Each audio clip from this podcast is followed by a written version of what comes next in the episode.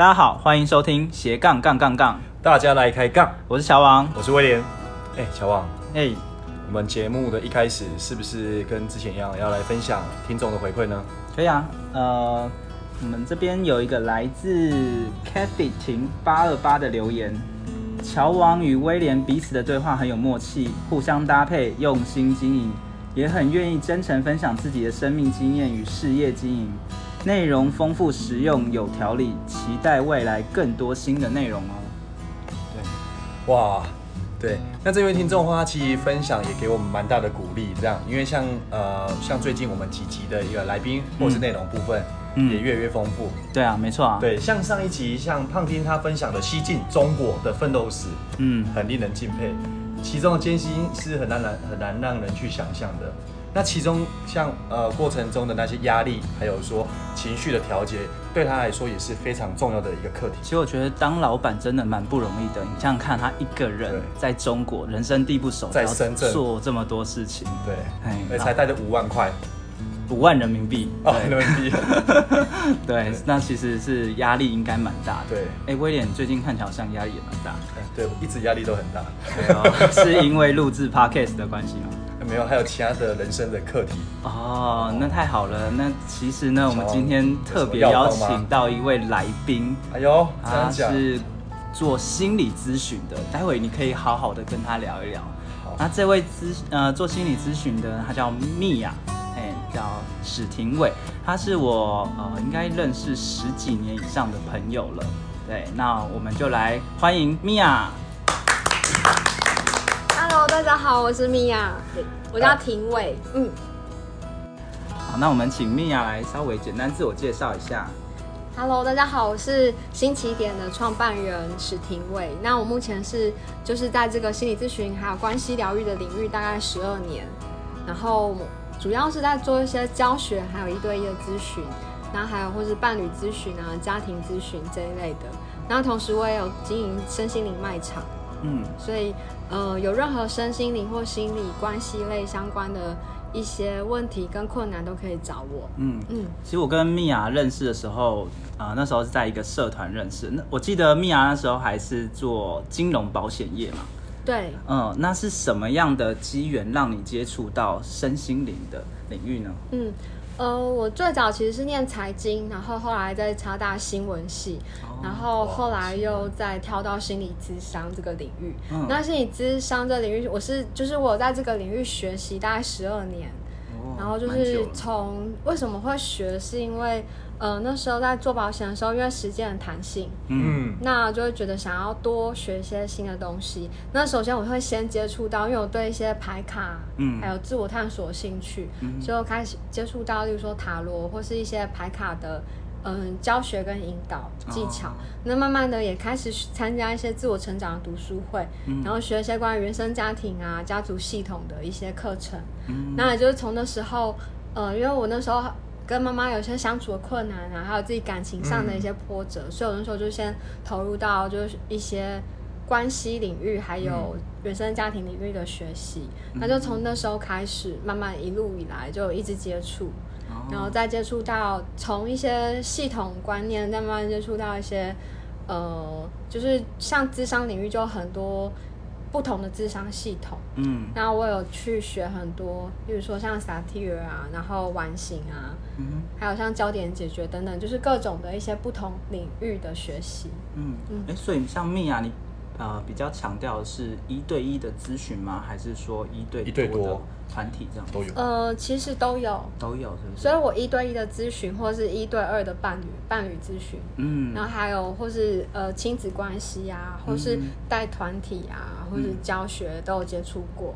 哦，嗯，那有关呃关系咨询这一块，可以再跟我们听众再多分享一下吗？因为可能听众对这一块比较陌生，像哪方面的关系？对哪方面的关系啊，或者是哪方面的问题，可能会比较需要这样的一个咨询，或是比较常遇到的。呃，我觉得比较常遇到就是在两性关系、伴侣关系的这样的问题，嗯、因为很多人在感情上他有些挫折，例如说不知道怎么沟通，对，然后不知道怎么面对冲突，或是面对情绪的时候不知道怎么调节，我控管，对不对？对，不知道怎么控管自己的情绪。那在这个领域就有很多的方法可以陪伴到他们。那例如说伴侣来的话，我们就会协助他们做一些彼此了解彼此的过程跟引导。嗯嗯嗯嗯。那除了伴侣关系之外，也会有一些家庭关系的引导。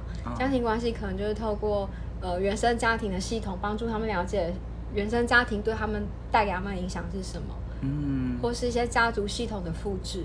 嗯嗯。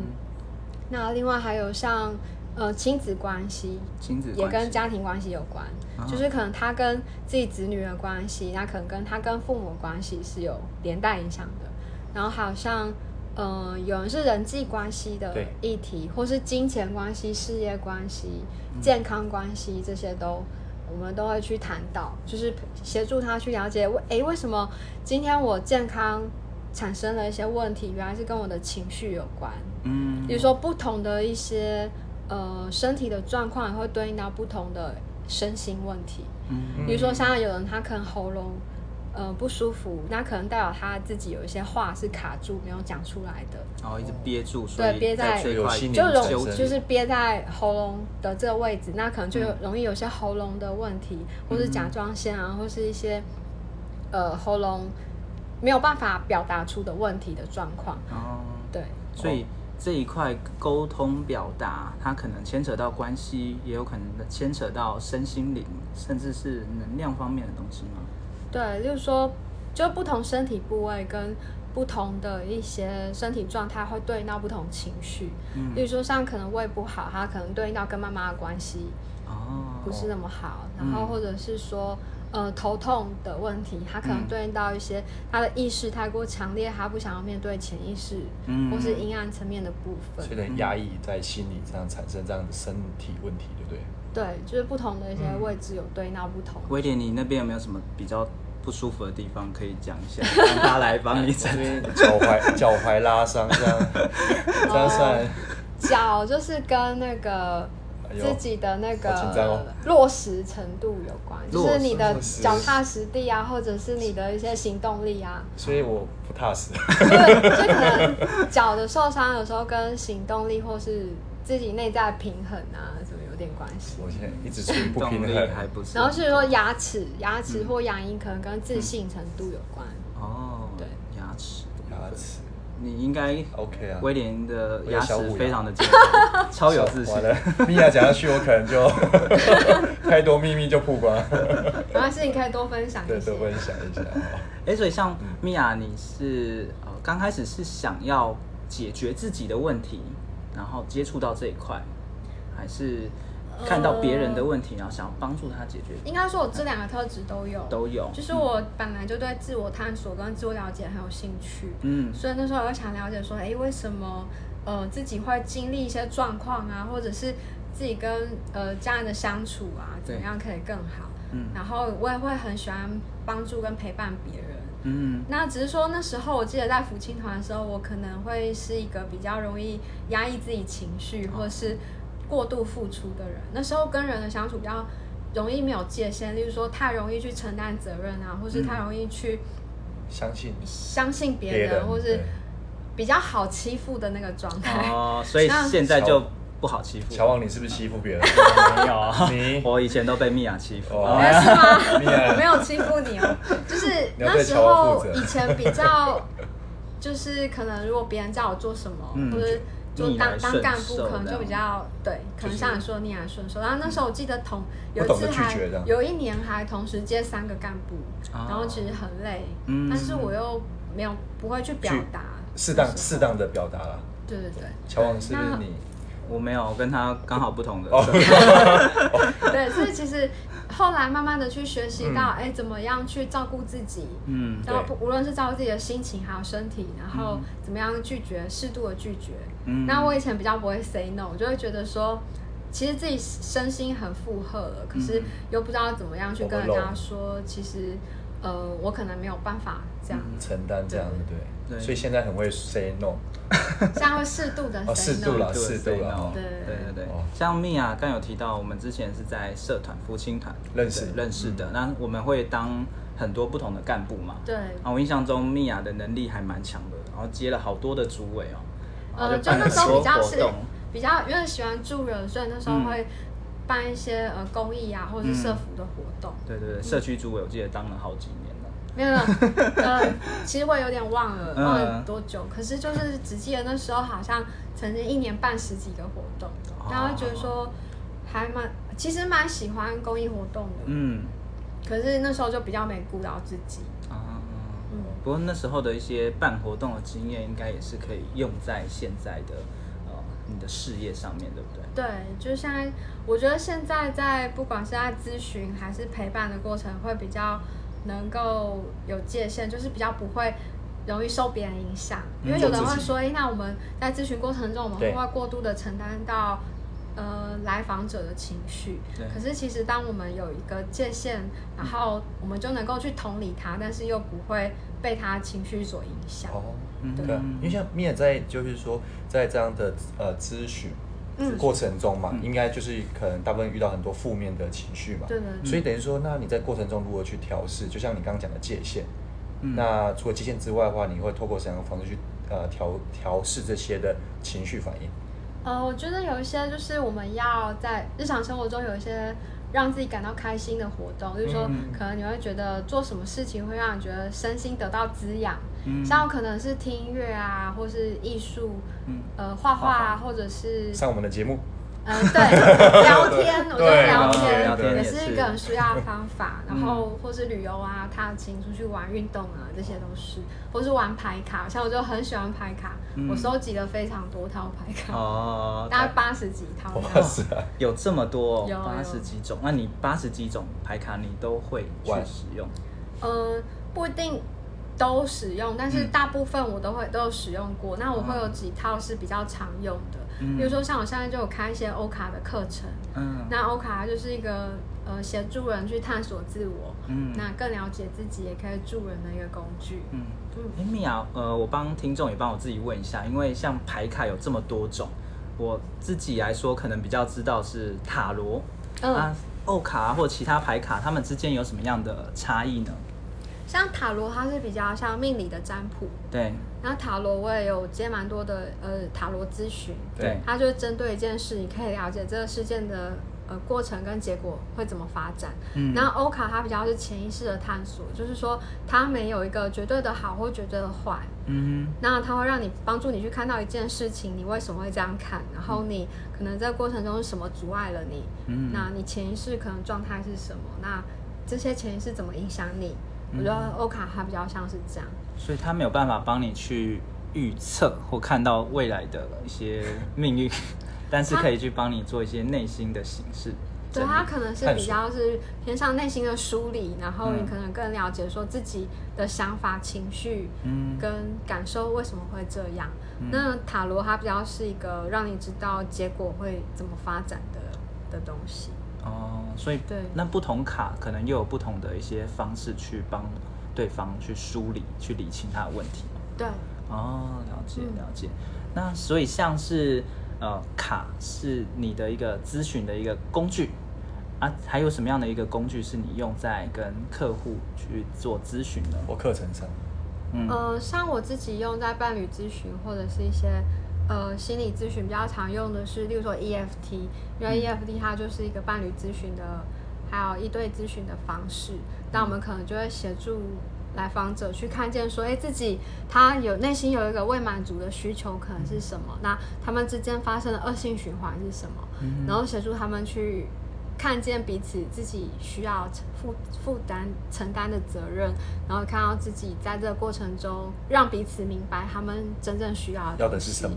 因为其实有时候我们人跟人之间会容易表达的不是我们真正要的。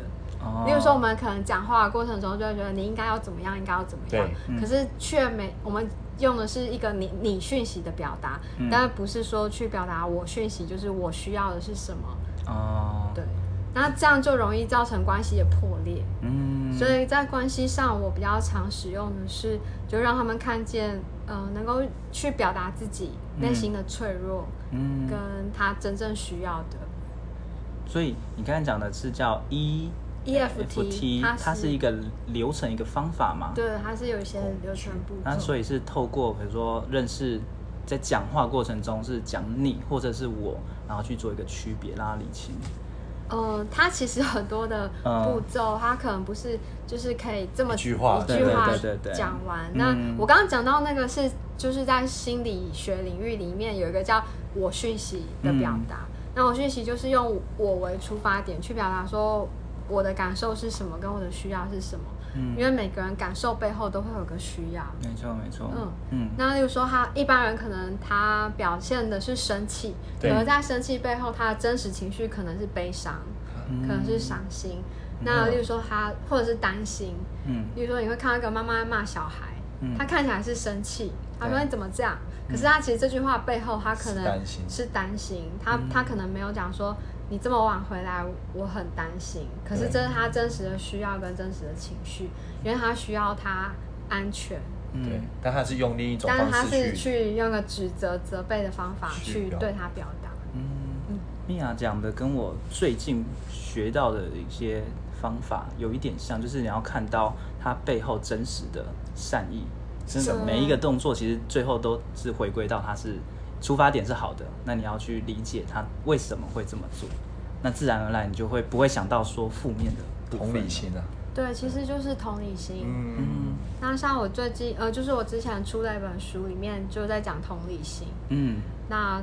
觉得同理心其实对人来说很重要，因为我们可以换位思考，去看到对方的善意。嗯，那可能有时候，即使今天这个人他对我们不是很友善，可是当我们理解说他这个行为背后的善意，你可能对这个人就不会那么有情绪了。嗯嗯。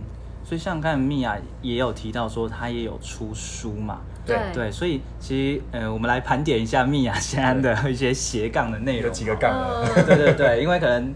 听众呃，刚才有稍微听到，但我觉得可以再帮大家再复习一下。对，就是米娅刚刚有讲到，一个是咨询的部分嘛。对，咨询，嗯、然后教学。教学就是类似讲师开课。嗯、对，嗯、然后还有在呃身心灵的卖场经营、哦，身心灵的卖场的商品。对，商品。哦。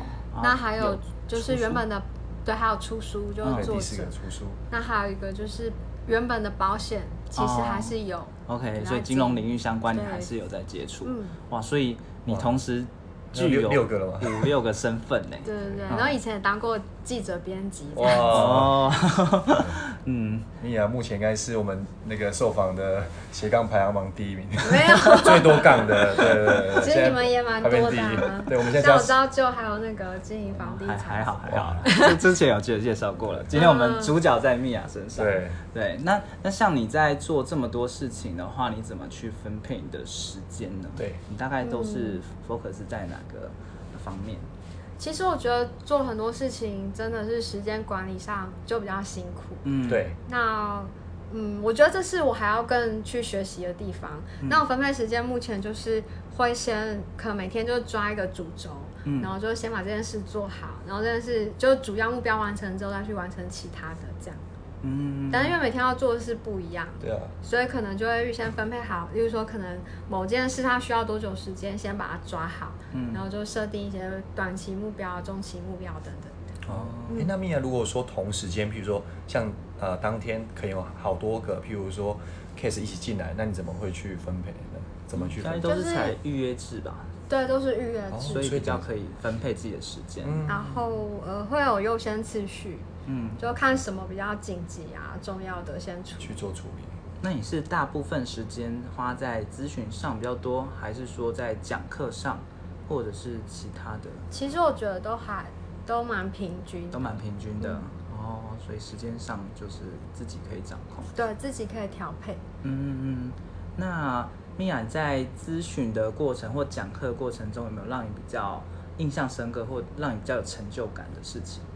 呃，我觉得不会用成就感来讲，嗯、因为我们在陪伴的过程中是算是全身心的去感受对方。嗯，那我们就如果说我们今天在陪伴过程中，为了得到成就感而陪伴，他可能就会削弱来访者的力量。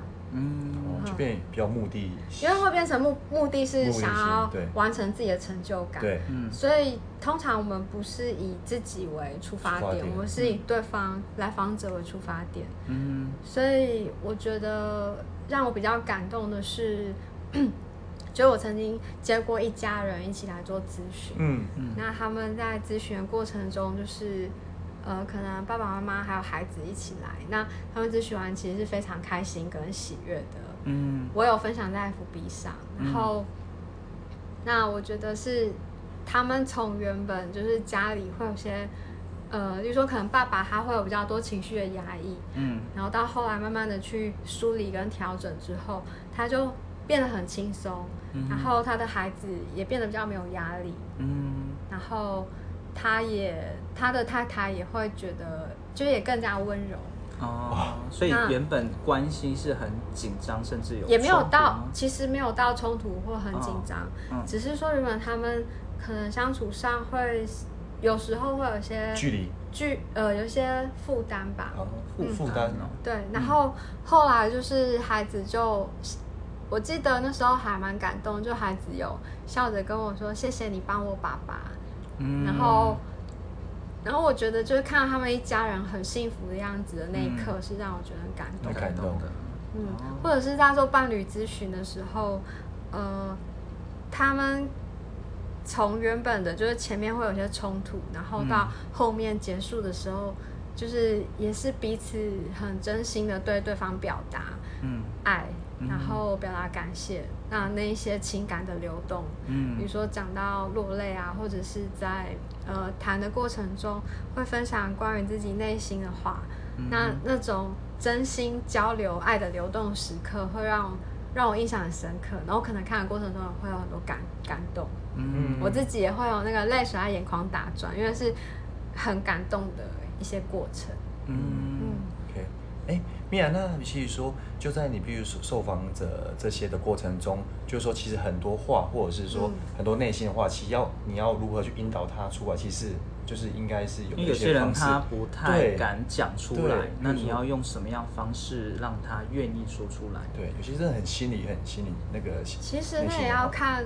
每个人的敞开程度跟我们怎么样去引导？那我其实依照不同的来访者，会用不同的不一定一样的方式。嗯，那如果说是内心非常非常封闭的人，对，你怎么敞开他心胸？那就花比较多时间。嗯，对，因为每个人沟通吗？还是要透过一些牌卡工具，或者是一些什么样的方式去引导？那有信任，可能我们就要。例如说，我们可能就要先建立关系，嗯，然后让他比较放心、安全，嗯，然后让他能够开始愿意慢慢的讲一点点、一点点，嗯嗯，嗯然后慢慢慢慢再引导他越来越打开心胸。对，像我觉得有个蛮重要的是愿意等待吧，嗯，因为我曾经等待过，他可能一开始讲不出来，那我等待比较久的时间，十分钟、二十分钟，甚至三十分钟。嗯那他可能等了一段时间，他就真的讲，能够讲出一些东西。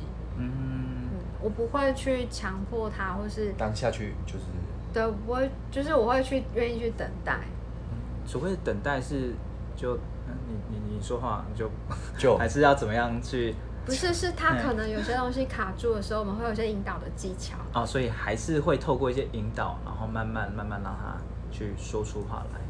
对，OK OK，而且有时候也不一定是说话，有时候观察他的非语言讯息，嗯，比如说他可能有些特定的动作，嗯、也会对他是有意义的，嗯、像是有的人他可能是摸头或是摸脖子，他都有不同意义。像摸脖子来讲，就可能有很多种不同意义。有的人摸脖子是他是因为他要舒缓自己表达的紧张，嗯、那有的人摸脖子是要掐住自己，让自己不要讲话，嗯、就是让自己有一些话不要说。所以其实每个人的肢体动作都有它的意义。哦，所以不是一种动作就一定代表什么，你还要对，我们不会，我们不会去定义说这个动作代表什么意思。嗯，当然我会很留意说他当下的一些情绪的起伏，还有他的肢体动作或眼神，因为这个都有意义，眼神也是。嗯，乔万的眼神还飘了。我很认真，好吗？对啊，或者是说他可能讲到某一句话，他突然有一点点的哽咽，我们都听得出来。嗯、就他突然，我就是说，哎，刚刚是不是你有点情绪升起来？嗯，嗯就要去注意他情绪的波动。嗯，那像这样引导的过程，从刚开始的见面到真的让他关系去做改善，呃，大概会需要花多久的时间？呃，通常可能四到六次吧。如果说是关系的话，嗯，那如果是一对一的话，可能也是差不多四次，四到六次。四到六次代表四到六周吗？还是四到六个月？四到六周。哦。呃，像就是四到六次的会面。嗯嗯嗯。对。那其实通常谈一次就会有一些，有一些，有一些呃，对他有些帮助。嗯。那每一次他都会有一些进展，这样子。嗯。嗯，那因为呃，米娅在从不是这相关的领域进到这样的领域，你有没有中间遇到过什么样的挫折，或是让你觉得很难去突破的？如果假设有一些听众他真的也想要往这方面去走的话，也可以跟大家分享一下。我觉得，嗯，对你来说是好跨越的吗？还是说其实中间过程也是一些？我觉得如果想要当助人工作者，很重要就是要先把自己的生命整理好。因为如果说自己生命或是自己的情绪状态没有调整好的话，你去助人也是很消耗的，而且你也没有办法真的帮到别人。那我记得在我在福清团的时候，那时候还很比较年轻，那那个过程中就会觉得，哎，虽然我在帮助人，可是我是一个比较消耗的状态，因为我没有把自己照顾好，所以我的助人也是，也可能也会让别人感到感到负担，会有压力。对，那。到后面就是我开始陆续学习之后，我是还蛮深入的整理我的生命状态，就包含每一年每一年的自己从小到大发生的事，我都去做整理。嗯，然后也包含我中间有出国七个月的时间去做海外职工的服务。哦，对，我记得有一阵子看到你在海外。对对对，我那时候去尼泊尔。没有没有，不是，是有去大陆、马来西亚、香港，嗯，然后我们去做比较长时间的陪伴，就是生命、嗯、生命的陪伴。那那时候我们是前两个月先做自己生命的整理，嗯，就会有一些，例如说关于原生家庭的探索跟疗愈，嗯、然后慢慢的后面五个月我们就去不大陆不同地区去服务，对，然后也有去马来西亚、香港，就是开工作坊或者是一对一的。咨询跟陪伴。哦，对。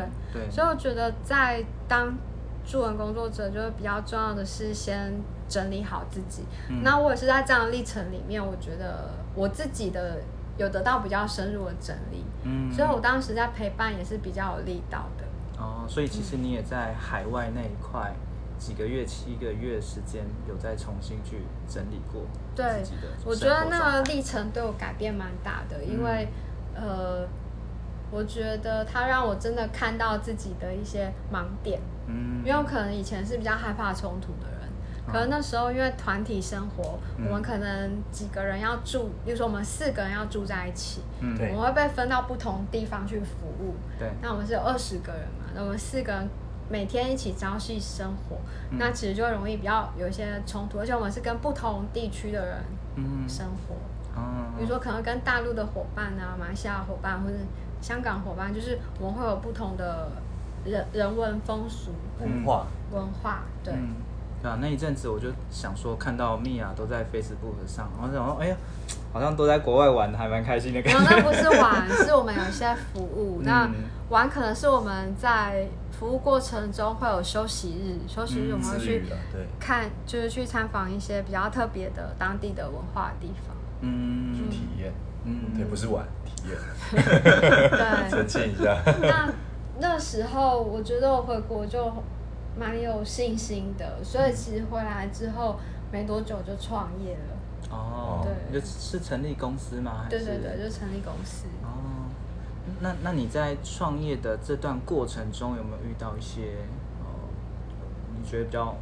问呃状况，然后或者说一些困难，因为我们都知道创业没有那么的容易啦。对，你一个人可能要负责非常多事情，尤其米娅应该算是艺人公司嘛。对对，那可能你包含你的咨询讲师，或者是甚至是行销啊，商业合作，对，那些全部都要自己来。对，那对，在段过程中有没有什么想要跟大家分享的？呃，我觉得创业一定是初期是很不稳定的，啊，对，就是可能自己什么都要自己来，没错，嗯。那会，比如说你可能又要学行销，嗯，然后又要学怎么记账，嗯，因为像我自己以前有学过财经嘛，对，然后那些那时候有考会计丙级，哦，对，所以记账对你来说记账很简单。没有很简单。我我其实不喜欢会计，但是我会觉得，因为创业初期要省钱，所以我就会去国税局去跟他们请教怎么样报税，然后其实就自己去学习报税。嗯，那也去学一些关于行销的方式啊，或者是一些经营公司的方法。嗯，那我觉得都是这样慢慢的去跌倒，然后成长，这样越来越好。那我就初期的那个不稳定啊，就可能收入不稳定，或是一开始没有太多个案。嗯，那我觉得这都是慢慢累积起来的。嗯，所以就像很多人说，可能写文章很重要。我觉得真的定期的去呃做一些文章的分享，还有自己专业知识的分享是很重要的。嗯，尤其在这一块，可能更需要把自己的品牌建立起来。对对对，那。呃，我觉得是累积，就是说，可能你一开始做，你会觉得很不稳定，但是慢慢就是开始会有口碑，嗯，可能靠转介绍，或是来来接受服务的人，他觉得说这个过程他是很有有得到一些成长跟改变的，那他就会愿意再去转介绍。嗯，哎、嗯，那米娅，那在过程中啊，就是说你的心态是怎么去面对一开始的不稳这一块？呃，我觉得是，我觉得在。发展自己最有热情的想要做的事情之前，嗯、你要先有一个稳定的收入。哦、那我觉得我那时候是在保险这一块是蛮稳定，做很久了嘛。嗯，对。所以保险的这个收入可以支撑我去学习很多的东西，因为我可能一个月会有学习两进修两种以上的课，都是很贵的课程这样。其实都没有很便宜，的、嗯、但是就是我会因为不断的进修，所以自己专业能力会一直提升。提升嗯、那会需要真的有一个相对需要稳定的收入去支撑你的兴趣。嗯、那我觉得，当你真的去，呃，你要先确立你真的想要做那个兴趣、有热情的事。嗯、像我觉得心理这个领域就是我的职业。对，那就是确立了这一个领域是你要做的，那你前面要先有个可以支撑你去做你兴趣的一个一个事情，或是被动收入。嗯，这很重要，我觉得蛮重要。那还好，就是有。因为保险本身的这个工作是弹性的，对，所以我可以自己安排好时间去做其他的事。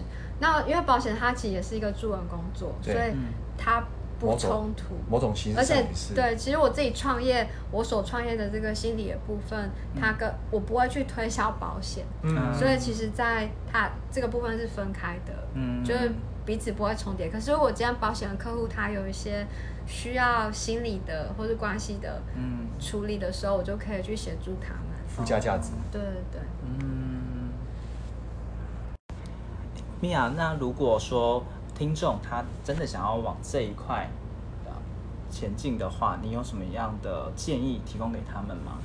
呃，就像我刚刚前面有讲到，就是我会建议先有一个稳定的收入，嗯，不管是呃你原本就有的工作，还是一个被动收入，嗯，就是你至少要先有个收入是支撑你的生活，嗯，然后在有这个收入的其他多余的时间，你再去慢慢的进修一些课，比如说、嗯、呃。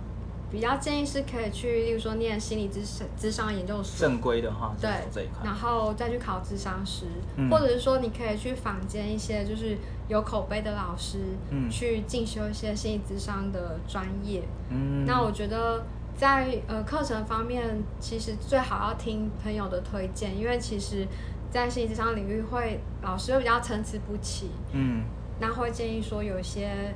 呃，比如说有些身心老师啊，或者咨商老师，他们可能就容易让，就是没有让没有那么的专业，或者有些老师是非常专业。那我觉得这个就是要靠口碑去了解的。OK，那如果听众真的有兴趣的话，可以再问我们的米娅老师这样子。对，然后那当你自己有兴趣这一块，你发展到好像足以养活你自己，你就可以。呃，原本的就可以慢慢的淡出，嗯、我觉得就是要循序渐进。嗯，嗯，所以其实刚开始，呃，如果真的要去做这一块的话，收入来源也可能会是第一个是咨询方面的，那第二个可能是在讲师，它也是一个收入嘛。对。嗯，那第三个可能会有一些相关的一些周边商品。嗯。对，那第四个甚至是自己出书。嗯。对。那大概是会有这些模式可以去。我觉得可能就是经营自己的品牌也很重要，因为因为现在自媒体的时代，所以经营自己很重要。那你可能先了解自己的特质是适合什么样的方向，然后再去找照这个方向去发挥。发展、哦、对，如果想要了解自己的一些特质啊，自己的天赋，也可以问米娅这样子。对对对，因为有些人他可能适合目前，嗯，有些人适合幕后，或者是有些人他适合走系统，嗯、有些人适合走团队，嗯、所以每个人他可能适合的方向不同。嗯，那米娅，呃，你有没有想说，呃，想要在啊？哎、欸，乔啊，你刚刚啊那么大声，是腰闪到？对，腰有一点不太舒服。对，米娅这腰不舒服，这个是象征的怎样的？呃，我觉得是很正常，因为人生中我们都有时候会有一些起伏不定啊，或者是哎突然不知道说什么时候。对。那像腰闪到，可能是代表最近这个支撑力比较不足，人生的支撑不足的。人生支撑。我要再多一些支撑一下，多一些斜杠。对，现在撑不太起来，已经够多杠了。对对对。哎，那所以多健身多运动。有，平常有在健身，只是刚好不知道为什么。哦，讲到运动，我觉得运动对身心发展也是很好很有帮助的一个嗯部分，就是最好要养成运动的习惯，因为像运动对忧郁症啊这些都是很有帮助的。哦，那你会鼓励他们做哪方面的运动呢？其实像跑步啊，或者打球啊，这些都很棒，没有一定特定要什么运动，嗯，自己喜欢或者是适合自己的运动的，然后只要保持那个习惯就可以了。对，哦，嗯米娅现在算是一个人的公司嘛，那未来有没有想说下一步的规划是什么？呃，我会希望下一步是可以培养一些助人工作的团队，嗯，那大家都会有一些助人的能力，我可能会把我所学的去分享给大家，嗯，然后看呃不同的专长的人，他可能可以学到不同的一些方式，嗯，去陪伴陪伴生命这样子。所以对方也需要是已经是助人工作者吗？还是说他可以是一张白纸，他是一个新手？呃，其实没有限制，就是只要他。有助人的心，然后他也愿意去自我觉察、自我整理，嗯，其实他就有机会是走在这条路上。嗯，那我会办一些相关的一些读书会、讲座，还有课程，嗯，然后去协助他们怎么样更了解自己，跟怎么样去成为这样的一个助人工作者。哦，所以如果对读书会，有一些活动有兴趣的话，我们会在下方贴上那个链接，大家有兴趣的话可以报名参加。对，我最近就有办一些呃关系类的读书会，嗯，然后有一些呃，比如说欧卡的课程，嗯，所以像呃之后我就会开助人工作者的。呃，培训课，嗯、那我觉得大家有兴趣的话，就可以欢迎搜寻新起点，嗯、就是心脏的心，心然后起点就是呃终点的相反的那个起点，就是新的开始，新起点这样，就是。follow 我的官网或是我的粉丝页，嗯、粉丝页就打我的名字史婷，我，就会找到我。好，这些我们都会贴在下方，嗯、大家有兴趣的话就可以直接透过连接了解米娅，然后甚至跟米娅来联系。嗯，对，没错。那我觉得在这个领域，其实真的就是要一直保持自我觉察，那随时去感受说自己情绪起伏的原因，嗯、然后还有关于自己生命过往的创伤的整理跟了解，嗯、那这都是可以帮助自己活得更快乐、更幸福的方式。OK，好，那我们节目的最后呢，都会送给我们听众一句话。呃，米娅这边有没有想说可以送给我们斜杠人的一句话呢？呃，我觉得就是做你最有热情的事情，你就会拥有你最想过的生活。嗯，对，对其实我发现米娅真的对。心灵咨询这一块是非常有热忱的，那他也实际去亲身实践。你看到、哦、他还特别飞到国外，然后去上这么多的课程，然后去做这么多事情，然后到现在都还可以看得到他一直保持的那热忱，真的很不容易。对啊，因为我觉得这件事是即使没有钱我都想要做的。嗯，那我觉得要保持这样的一种热情，因为当我们做有热情的事，其实不管有没有报酬，你都会。忘了时间的去投入，嗯，这比较像是一个职业了。对，是职业，就是你看到看到一个生命的成长跟改变，或是生命影响生命所带来的感动，嗯，那个就是一个很特别的。对啊，就是一个人生的启发，或是人生的看见。嗯嗯嗯，对。米娅，在最后呢，我们可以帮大家快速的了解一下，今天你想要传给大家的重点是什么？好。那我觉得第一点就是说，在你想要发展你的一个嗯斜杠人生，或者一个你的热情有热情的事业之前，嗯、你可能先需要有一个呃稳定的收入。嗯，那在稳定的收入可能是不管是被动收入还是主要收入，反正你需要有一个能够支撑你生活的收入。对，然后你再开始发展你的兴趣。嗯嗯嗯。那第二个呢，就是你要先设定，就是你想要过怎样的生活。